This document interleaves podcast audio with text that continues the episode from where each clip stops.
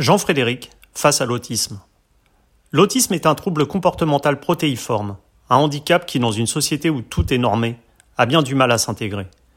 Si la forme Asperger s'avère la plus médiatisée, des troubles autistiques beaucoup plus lourds sont souvent un frein à l'adéquation au code de notre monde pour de nombreux enfants comme Edgar.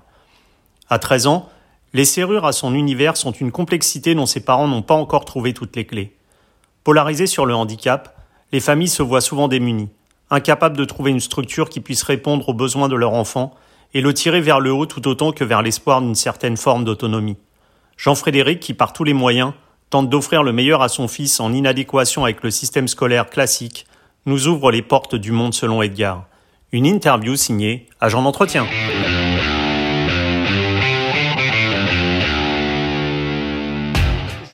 Nous nous retrouvons avec euh, Jean-Frédéric, papa de Edgar, autiste. Jean-Frédéric, je voulais savoir comment l'autisme euh, d'Edgar s'était-il justement manifesté alors qu'il n'était encore qu'un bébé? Alors, disons que Edgar a 18 mois en fait. On a été convoqué euh, à la crèche en fait après une semaine de, présence de notre enfant sur la sur la crèche. Euh, on a été convoqué donc par le, psychologue et la directrice. Et là, le psychologue de la crèche nous a tout de suite euh, demandé si nous connaissions l'autisme. Et je me souviens, enfin c'est vrai que c'est des conversations qui marquent, mais je me souviens qu'il nous a tout de suite parlé d'un roman sur un père c'est un père qui partait avec son enfant autiste en Mongolie et euh, faut rencontrer, enfin, rencontrer un peuple euh, et ce qui permet, enfin voilà, il nous a dit rassurez-vous, votre enfant est, autiste, mais euh, la vie hmm. n'est pas finie. Donc en fait, on a eu cette première approche un peu abrupte. Hein. Nous, c'est vrai que de notre côté, c'était notre premier enfant. On n'avait pas remarqué, enfin, c'est vrai que 18 mois, bah, c'est encore, enfin, est encore jeune, hein. il a hmm. marché. Euh, 12 mois, il a dit ses premiers mots. Euh, il avait quand même une, une interaction avec son, enfin, avec son environnement un peu étrange. Il avait tendance à, tout approcher avec son pouce, à tapoter du pouce toutes les surfaces. Hmm.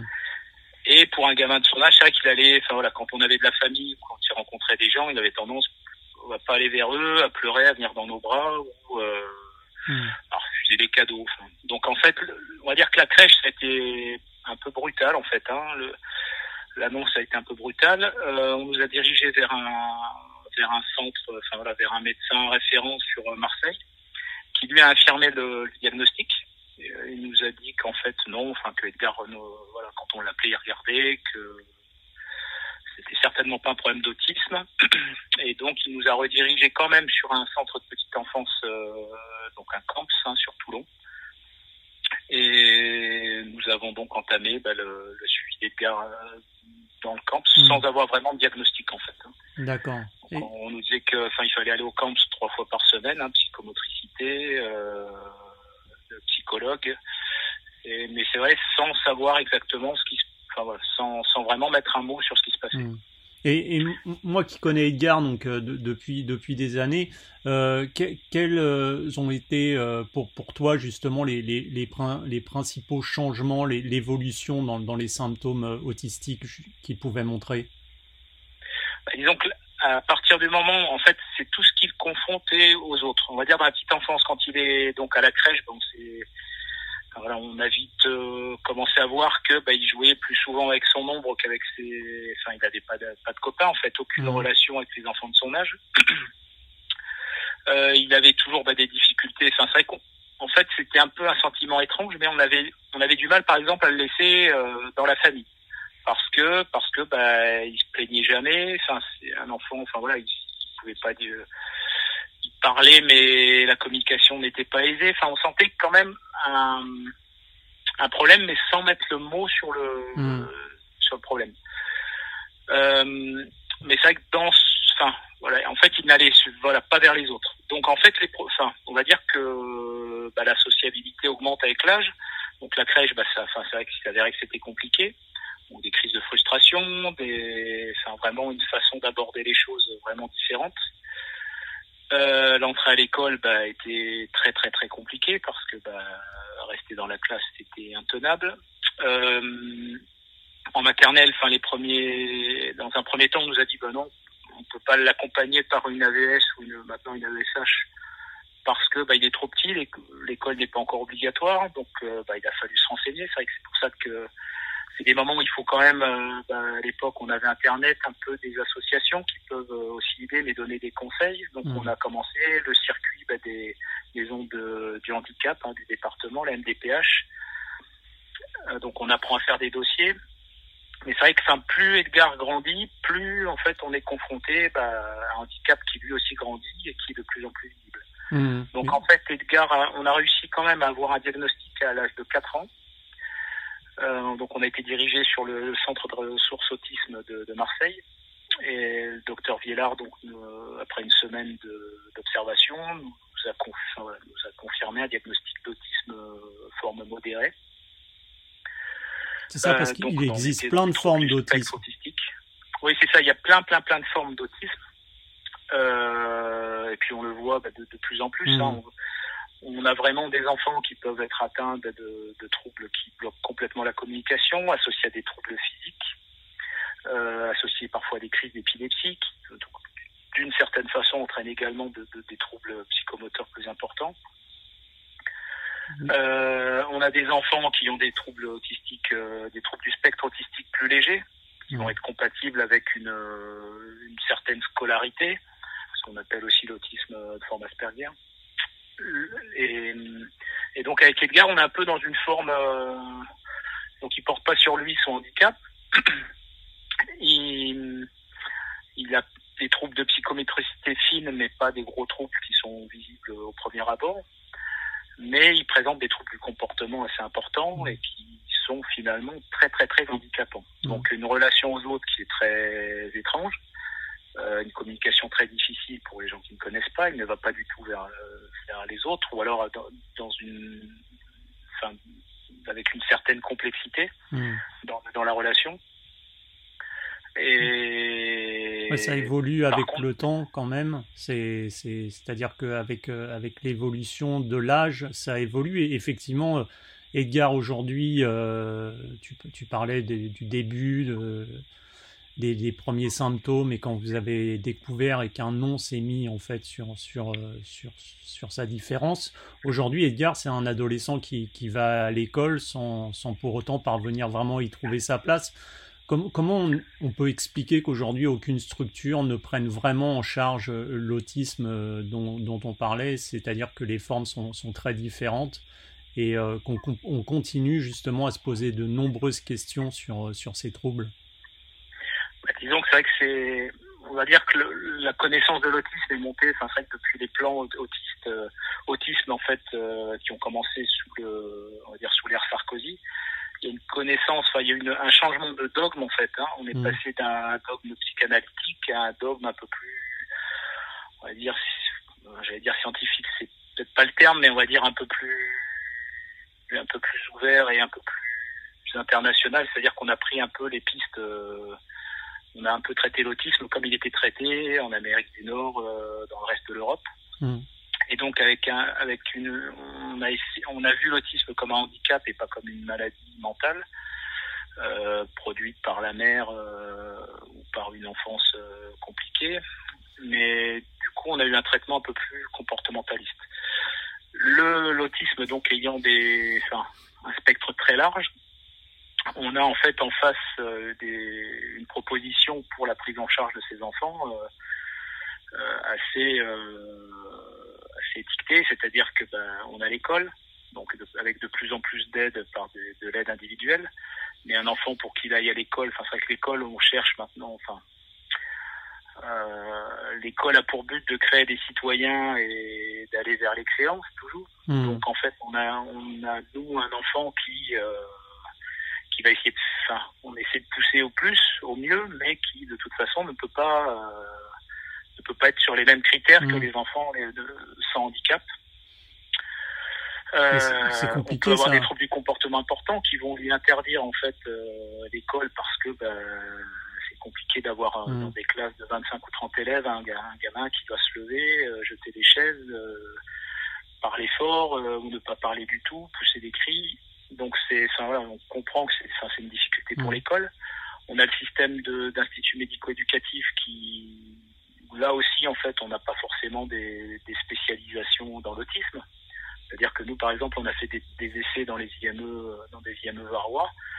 On nous a dit, bah non, Edgar ne va pas vers les autres, donc c'est pas possible qu'on le prenne chez nous. Euh, ou Edgar a trop de troubles de comportement, il nous faudrait plus d'adultes pour pouvoir le, le gérer euh, où Edgar n'est pas assez handicapé, n'est pas assez autiste. C'est ça, on a l'impression que ça rentre pas, que tout est dans des cases en fait, et que, que Edgar malheureusement euh, rentre dans aucune case. C'est un peu ce que, ce que, tu me dis à chaque fois, c'est qu'on a l'impression que c'est trop, trop, trop un handicap trop important ou pas assez important, mais que en fait rien n'est vraiment adapté à lui.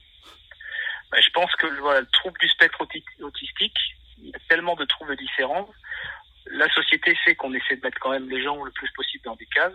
Et là, bah, on est dans la difficulté parce que bah, pour, pour quelques enfants, dont, dont Edgar, bah, la, la, case n'est pas évidente à trouver parce que mmh. c'est un, un, garçon qui est capable de, bah, de, de, de, reconnaître enfin, et de parler quelques mots en anglais. Enfin, il a une façon d'apprendre qui est complètement euh, propre à lui, en fait, mais il est capable d'apprendre pas mal de choses mais pour autant impossible de les retranscrire ou impossible de lui hmm. demander euh, de retranscrire son savoir. Et son savoir sera toujours en décalé.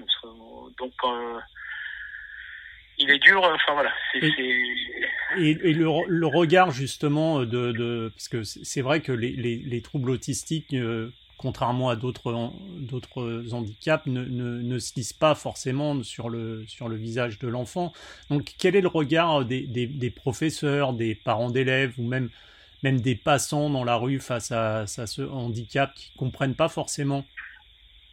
En fait, ce regard, il est même au sein des familles. C'est vrai qu'on peut avoir même des difficultés vis-à-vis de d'un enfant handicapé et autiste dans sa propre famille. Mmh la, la compréhension du, de ce handicap est un peu compliquée parce que euh, on ne comprend pas forcément pourquoi Edgar ne va pas venir dire bonjour, ne va, va mm. avoir un comportement un peu violent, enfin, violent parfois ou difficile, faire des crises comme dit sa sœur, enfin voilà c'est, enfin on peut, enfin voilà c'est c'est compliqué parce que bah, de, de prime abord euh, bah, il a il ne présente pas de signe de mmh. handicap euh, à première vue.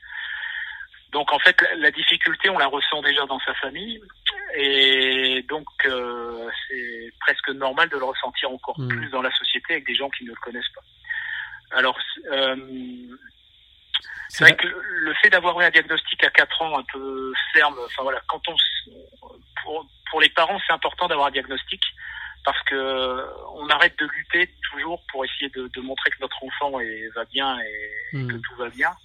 Et on se dit bon voilà maintenant on peut dire aux gens bah oui il est bizarre, hein, il, touche tout avec son pouce, il veut pas de vos cadeaux, mais euh, bon, rassurez-vous euh, c'est pas c'est pas qu'il est mal élevé, hein, c'est parce que bah, c'est l'autisme, c'est un trouble de comportement, trouble social et ben ça explique on peut expliquer plus facilement mmh, donc ça, ça c'est vrai que ça à la fois le diagnostic est dur mais d'un autre côté euh, on, sait, on, on, sait. on, sait. ce qui se passe mmh. on peut expliquer aux gens et on peut avancer et euh, Einstein disait euh, tout le monde est un génie mais si on juge un poisson par son habilité à grimper un arbre il passera sa vie entière à croire qu'il est stupide est-ce que tu penses justement que c'est cette incompréhension face à la différence qui fait que beaucoup d'autistes restent malheureusement sur, sur le bord de la route euh, car euh, incapables de s'intégrer à notre société qui elle est très formatée, très normée avec ses codes. Bah, c'est vrai que le, un des premiers apprentissages d'Edgar avec euh, enfin sa, sa première psychologue, c'était de pouvoir voir que quand quelqu'un sourit, c'est que on peut aller vers lui, qu'il est heureux de nous hmm. voir. Donc on en est là en fait. Il est obligé d'apprendre tous les codes de la société. Donc c'est vrai que pour en fait, lui va avoir un mal fou à se faire à la société. Et notre société, c'est vrai que de par sa, sa forme, sa recherche de l'excellence, on vit dans une société d'experts, il faut être. Euh, eh ben, c'est vrai qu'ils n'ont pas les clés pour accéder à ce, à ce modèle, en fait. Alors, effectivement, dans leur modèle à eux, c'est vrai que lui, par exemple, euh, il est très intelligent sur les rues de Toulon, sur les, les gares de tout l'Hexagone, sur les trajets. Euh, les trajets en train, le nombre de ponts rencontrés. Ouais, sur les horaires. Voilà, sur les horaires, il va être euh, super calé. Alors, effectivement, on commence à voir certaines sociétés ben, informatiques qui, pour certains, euh, euh, certains troubles autistiques, vont chercher à recruter ces, personnes parce qu'effectivement, quand quelque chose n'est pas tout à fait blanc ou si dans la suite la suite n'est pas totalement respectée, ils vont être capables de déceler et ils n'auront, enfin, sont tellement concentrés sur ce qu'ils font et, et, tellement à la recherche du, de la perfection, bah, hop, ça va, ça va bloquer. C'est pratique, par exemple, sur des, sur des, enfin, sur la programmation informatique ou ce, ce mmh. genre de choses. Mmh. Mais c'est vrai que, ben, il enfin, n'y a pas que des gens, enfin, déjà dans l'autisme, il n'y a pas que des génies. C'est vrai que c'est, il y a énormément de, de génies qui ont été montrés, présentés à la télévision et, et il y a aussi une autre part de l'autisme, bah, c'est celle qui est plus difficile avec les troubles du comportement et les enfants bah, qui n'auront aucun, enfin malheureusement, qui vont être obligés de rester chez eux mmh. et dont les parents vont s'occuper euh, le plus tard possible, en espérant qu'il y ait une solution pour la pour la suite. Mmh. Et aujourd'hui, Edgar, il demande quand même euh, une surveillance de, de quasi tous les instants. Je parle en tant que en tant que parent. Euh, je suppose que cela, ça influe forcément, vu que c'est une charge euh, lourde, ça influe forcément sur le couple, sur la difficulté, par exemple, de sortir au restaurant en amoureux, de s'accorder des week-ends ou, des dîners chez des amis. Comment justement au, sein du couple, toi et ta femme, vous, parvenez à, gérer ça et parce qu'on sait qu'il y a beaucoup de couples malheureusement qui se retrouvent dans cette situation et qui se séparent. Alors nous c'est vrai que le, enfin effectivement il y a, je crois que c'est des couples qui se séparent, euh, voire au-delà. Enfin, ouais, on est plus autour des 80%. En Edgar, ça a été plus un liant, parce que alors peut-être que, enfin bon, ça a été notre un peu un moteur dans le couple. Enfin, ça a été un peu un objectif. Euh, essayer de, enfin, disons que ça mobilise tellement d'énergie, de trouver des solutions pour euh, lui, des, énergies administratives. on a trouvé un peu un fonctionnement d'équipe. Mmh. Euh, mais c'est vrai que c'est compliqué parce qu'effectivement, bah, il n'y a pas de sortie possible. Enfin tout, enfin, tout, est forcément compliqué, tourné vers lui. C'est vrai que là maintenant, il a 13 ans, donc c'est des âges mmh. où parfois on peut se dire, bon, les parents peuvent aller du coup faire un, un tour et le gamin reste à la maison, enfin s'occupe à, des amis et peut aller voir ses amis. Mmh. Bon, bah, nous, enfin voilà, on est, on est, en fait, on a toujours l'impression aussi que si on n'est pas présent, enfin voilà, il n'est pas stimulé, enfin, il, en fait, il a besoin de nous, il le dit, hein, enfin, il le dit, il est toujours en recherche de, notre présence. Donc, ben, on est un peu, enfin, c'est vrai, prisonnier un peu de ce modèle. Euh, donc, on essaie pour fonctionner, enfin, de se trouver des bouffées d'oxygène, hein, de, un peu à toi, à moi, enfin. On gère aussi euh, parce qu'il bah, y a une petite sœur, donc il faut hmm. aussi gérer une vie de famille qui forcément est compliquée. Enfin, en fait, c'est réglé comme du papier musique. Hein, il faut pas sortir, euh, il faut être à la maison au coucher du soleil. Euh, enfin, tout est quand même rythmé. Le week-end, bah, il faut se lever à 8h00 pour aller au pain à 8h30 euh, et passer devant euh, le, portail vert à 8h33. Enfin voilà, c'est une vie qui est très rythmée, qui n'est mmh. pas forcément compatible avec la vie de chacun. Après, bon, c'est vrai que bah, le, enfin, la famille, c'est aussi parfois le but d'une vie. Hein. Enfin, le but, c'est, enfin, nous, c'est vrai que on cherche le, mieux pour lui et c'est au moins un but commun. Donc, bah, ça rapproche aussi un couple hein, d'avoir un but. Mais c'est vrai qu'après, ben, les bouffées, ben, on les trouve parce que ben, voilà, on a quand même de temps, on a des aides, hein, le Conseil général, enfin, il y a la MDPH, il y a des choses qui existent hein, pour aider. Euh, donc il y a les AVS quand l'enfant peut être scolarisé, il y a moyen par la MDPH d'avoir des prestations de compensation de handicap, donc une personne qui vient à la maison s'occuper de l'enfant quand bah, vous travaillez et que lui ne va pas à l'école. Et parfois, bah, dans ces personnes, il y a des gens très bien euh, qui amènent beaucoup aussi à l'enfant. C'est parfois difficile parce que bah, c'est des contrats courts qui sont peu valorisés euh, financièrement. Donc les gens, enfin voilà, c'est des emplois qui sont faits un, ou deux ans et donc on a quand même un turnover important. Mmh. Euh, on a la famille qui quand même est un appui. Hein, c'est qu'on peut pas, enfin c'est un appui énorme d'avoir sa famille à côté et qui peut, voilà, le, soulager en prenant l'enfant, mais, sans contrat, ça. Mais... Et enfin, c'est vrai que bon, voilà, il y a quand même des, moyens de s'aider. Après, on a tendance quand même à, le problème, c'est qu'on a tendance à se fermer, à ne plus sortir. Euh, on est obligé, on trouve un peu un train-train en fait. Et pour pas qu'il y ait de crise, ben, on se plie un peu à, à sa volonté, à lui, qui est, qui est pas marrante. Et, et, à 13 ans aujourd'hui, Edgar, il, il, ne va que quelques heures par jour à l'école euh, dans un, un système d'enseignement proposé qui n'est pas vraiment adapté à, son handicap. Si, si demain euh, votre, enfin ton, fils devait être totalement déscolarisé, Euh, comment ça se passerait justement face à cette impossibilité de lui trouver une véritable structure adaptée à son handicap et capable de le tirer vers le haut? Ben, ça finira, je pense que euh, de nous deux devra arrêter sa carrière professionnelle. Donc on sera à la maison, donc euh, donc avec toutes les difficultés euh, que cela engendre, hein, parce que le le gros problème c'est de se retrouver enfermé en autarcie. En fait, le, même pour lui son avenir, en fait, il faut arriver à s'ouvrir un maximum et pour que lui ait des pistes, enfin dans le milieu associatif, qu'on arrive à l'accrocher. À, à des structures pour pas qu'il soit uniquement géré par ses parents ou sa famille proche. Mais le problème, c'est que de par son fonctionnement, il a tendance à nous faire mettre, à nous, à nous retirer de la société parce que bah, tout contact est difficile. Mmh. Donc, et si en plus on se retire de, la, de la vie professionnelle, un de nous deux, bah, c'est encore une difficulté parce que c'est encore un mode, euh, bah, je suis à la maison et je suis avec mon fils. Mmh. En autarcie. Donc, enfin, c'est encore plus l'autarcie. Mmh. Mais c'est vrai que le, actuellement l'Ulysse Collège, ben, enfin, voilà, on, on, on, le savait, hein, parce qu'il est orienté en, en IME.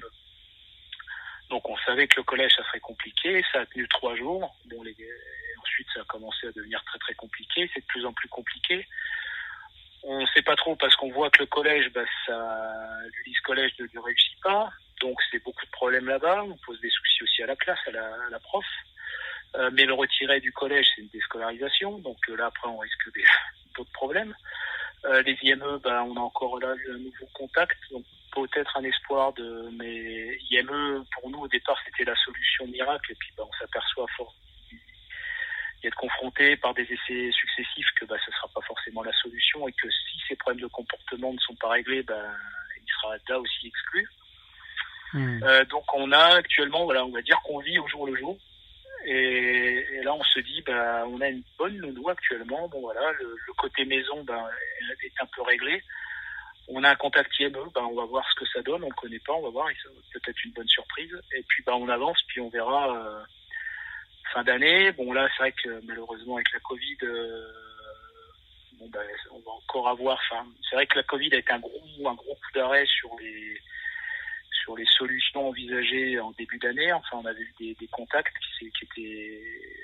On avait peut-être une solution pour Edgar euh, dans un IME avec les problèmes du, du, mmh. du Covid, c'est. Il y a eu un gros coup d'arrêt. Donc là, on a peur d'un nouveau coup d'arrêt.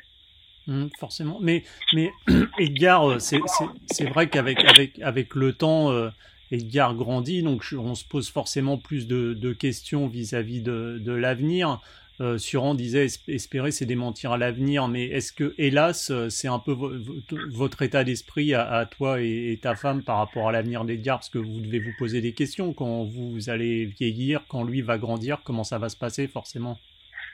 Ben, on s'en pose énormément. Parce qu'en fait on voit bien le, on a bah, de toute façon enfin on a des images, hein, enfin on connaît on a eu des relations, on connaît des gens euh, voilà, qui vivent avec leur enfant handicapé, et puis c'est quand même un peu la un peu, j'allais dire la norme, mais enfin énormément de, de monde finalement bah, reste avec, enfin ce qui est normal, hein, mmh. gère son enfant handicapé, euh, mais c'est vrai que que faire quand voilà,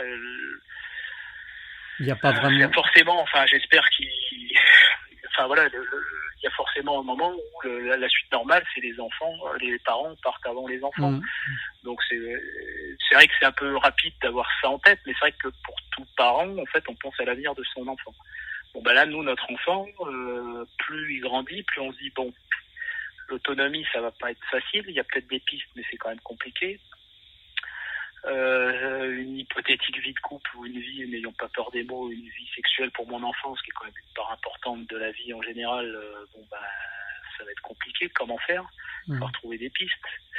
Euh, qui va s'en occuper? Nous financièrement Bon voilà, heureusement on travaille tous les deux, donc on peut continuer à, à gérer. Mais c'est vrai qu'on est, on habite une région où il y a quand même une, une une pression immobilière, donc on est dans des petites surfaces, mais bah, il va falloir se dire qu'on va rester avec notre fils, enfin voilà, et que bah, il faudra certainement le loger bah, toute sa vie et toute la nôtre.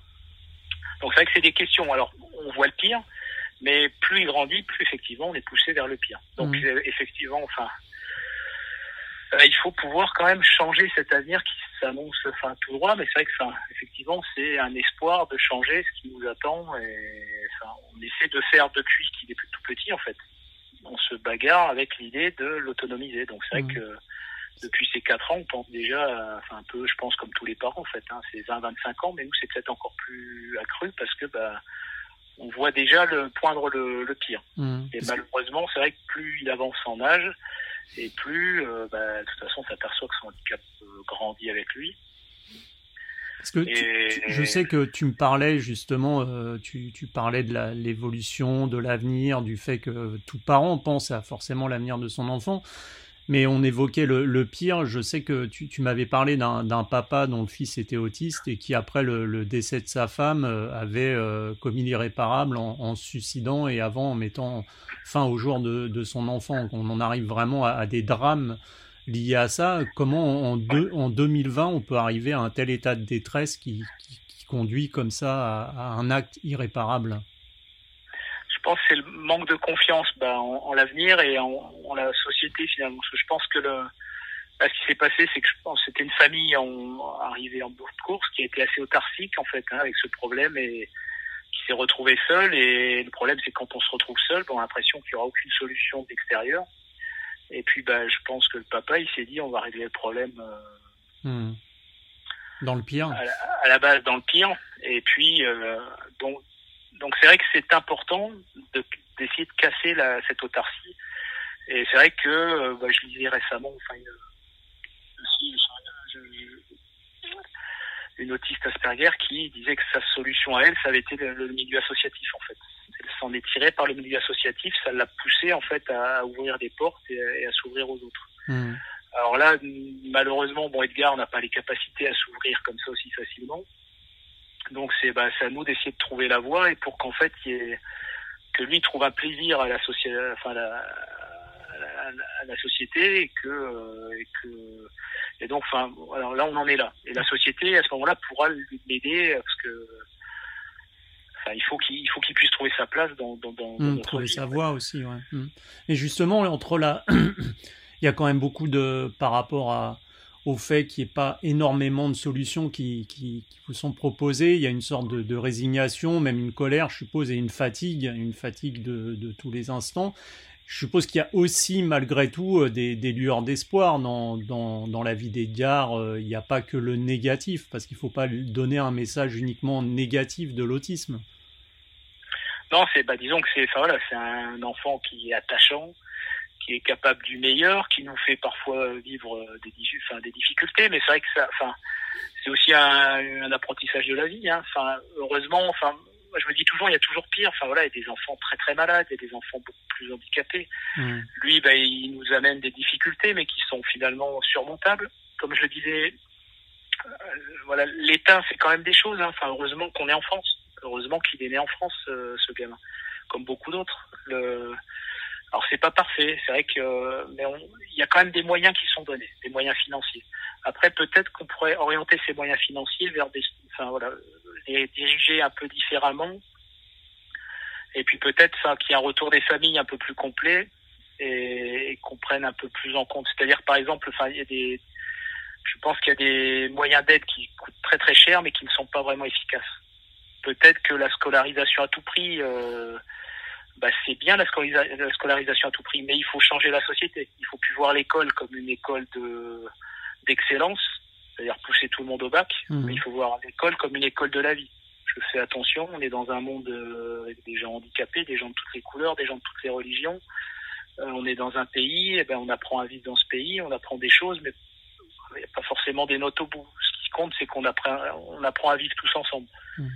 Et puis à vivre, euh, enfin, et on apprend des, des, des choses de la vie. Mais donc il y a, y a, quand même enfin voilà de l'espoir et puis surtout enfin voilà c'est un gamin qui voilà, qui est plein d'amour comme mm. euh, et surtout bah il, il bah ça il arrive à le communiquer son amour on, le ressent et, justement si si euh, si demain tu avais la, possibilité de faire passer un, message au, président de la, République tu, tu lui tu lui dirais quoi pour tenter de faire euh, bouger les choses face face justement à ce handicap qu'est l'autisme? Peut-être, alors c'est vrai qu'ils ont déjà fait, mais c'est faire plus attention, enfin en fait, aux, paroles des familles. redéfinir exactement les coûts, enfin voilà, revoir les différentes structures, analyser les coûts, s'apercevoir que peut-être on pourrait redynamiser certains secteurs, enfin l'aide à domicile par exemple, euh, en bonifiant ces emplois par des, enfin, voilà, davantage de formation, mais pas, sur le papier. C'est-à-dire qu'on forme les gens, mais derrière on, les paye aussi. Mmh. Et ce qui permet de garder les gens plus longtemps. Peut-être revoir, enfin, euh, des structures plus petites. C'est vrai qu'on a des structures étatiques, des, hôpitaux. Des, peut-être qu'il faut que ce soit des structures plus petites, plus associatives, donner des finances aux associations pour développer euh, des choses plus à l'échelle de la famille.